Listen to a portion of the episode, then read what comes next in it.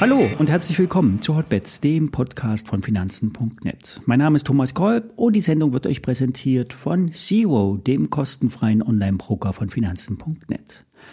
Alle nachfolgenden Informationen stellen keine Aufforderung zum Kauf oder Verkauf der betreffenden Werte dar. Bei den besprochenen Wertpapieren handelt es sich um sehr volatile Anlagemöglichkeiten mit hohem Risiko.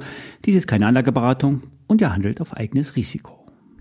Ja, gestern ist der Markt erst einmal ins Rutschen gekommen, vor allen Dingen in den USA. Damit wurden bei den amerikanischen Indizes weitere Sell-Signale aktiviert. Gleitende Durchschnitte wurden nach unten gekreuzt. Ein Zeichen, dass der Markt wirklich eindreht. Aber trotz der Abwärtsdynamik habe ich, wie angekündigt, die Short-Position im S&P 500 kurz unter 4080 aufgelöst. Der Index kann jetzt zwar noch so um 30 Punkte tiefer fallen, aber ab 4050 sollte eine Erholung einsetzen. Wenn nicht, ist das ein noch schlechteres Signal für den Markt. Ich werde versuchen, weiter oben noch einmal einen Short zu finden. Der Bereich um 4120, 4140 klingt erfolgsversprechend im S&P 500.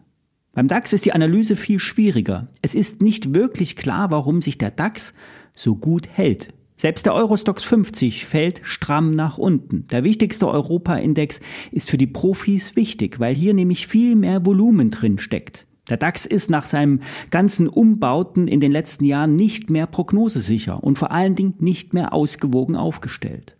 Beim reinen Blick auf die Charts zeigt sich, dass gerade die Range 15.700 bis 15.900 nach unten verlassen bzw. getestet wird. Bevor wir in die Einzelaktien einsteigen, die Short Trades auf Apple und Nvidia habe ich gestern vor den Microsoft und Google Zahlen ebenfalls aufgelöst mit einem kleinen Gewinn. Neueinstiege sind zu einem späteren Zeitpunkt nicht ausgeschlossen. Starten wir mit der kleinsten Aktie, der Intershop Communications. Den Wert habe ich im Depot, daher erst einmal die Anzeige von Interessenskonflikten. Der Anbieter von B2B E-Commerce-Lösungen hat im ersten Quartal 8,9 Millionen Euro umgesetzt. Das ist vier Prozent weniger als im Vorjahr. Allein die Größenordnung beim Umsatz zeigt, was für ein Microcap die Aktie ist. Die Marktkapitalisierung beträgt gerade einmal 36 Millionen Euro.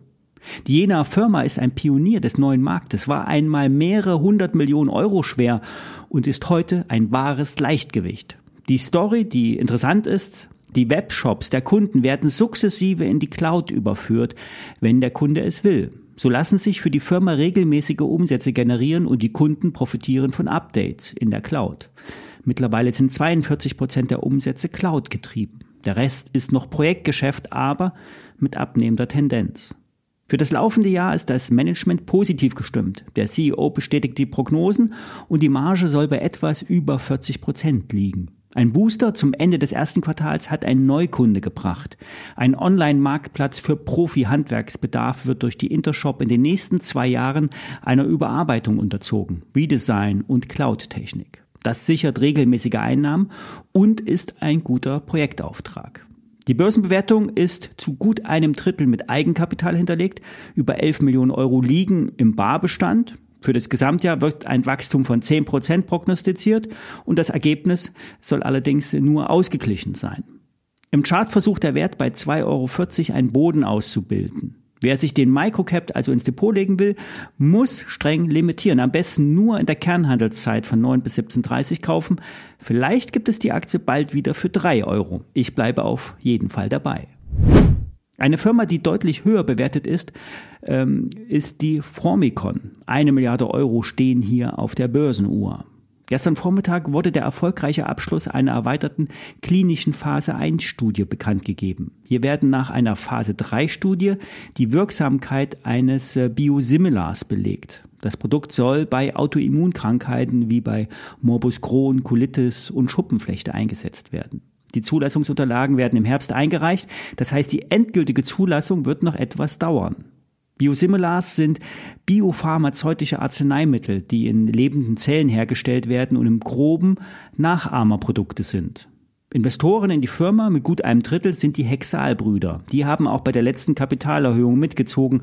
Rund 70 Millionen Euro wurden vor ein paar Monaten eingesammelt. Formicon hat eine breite Pipeline an Biosimilars. Eine Kooperation mit BioNTech wird immer wieder gemutmaßt. News gab es allerdings hierzu bisher nicht. Wer eine interessante Biotech-Firma, Pharmafirma sucht, Formicon hat eine interessante Story, wie immer, wird aber noch Geld verbrannt und nicht verdient. Eine Firma, die richtig viel Geld verdient und keinen eigenen Umsatz macht, ist die Porsche Holding.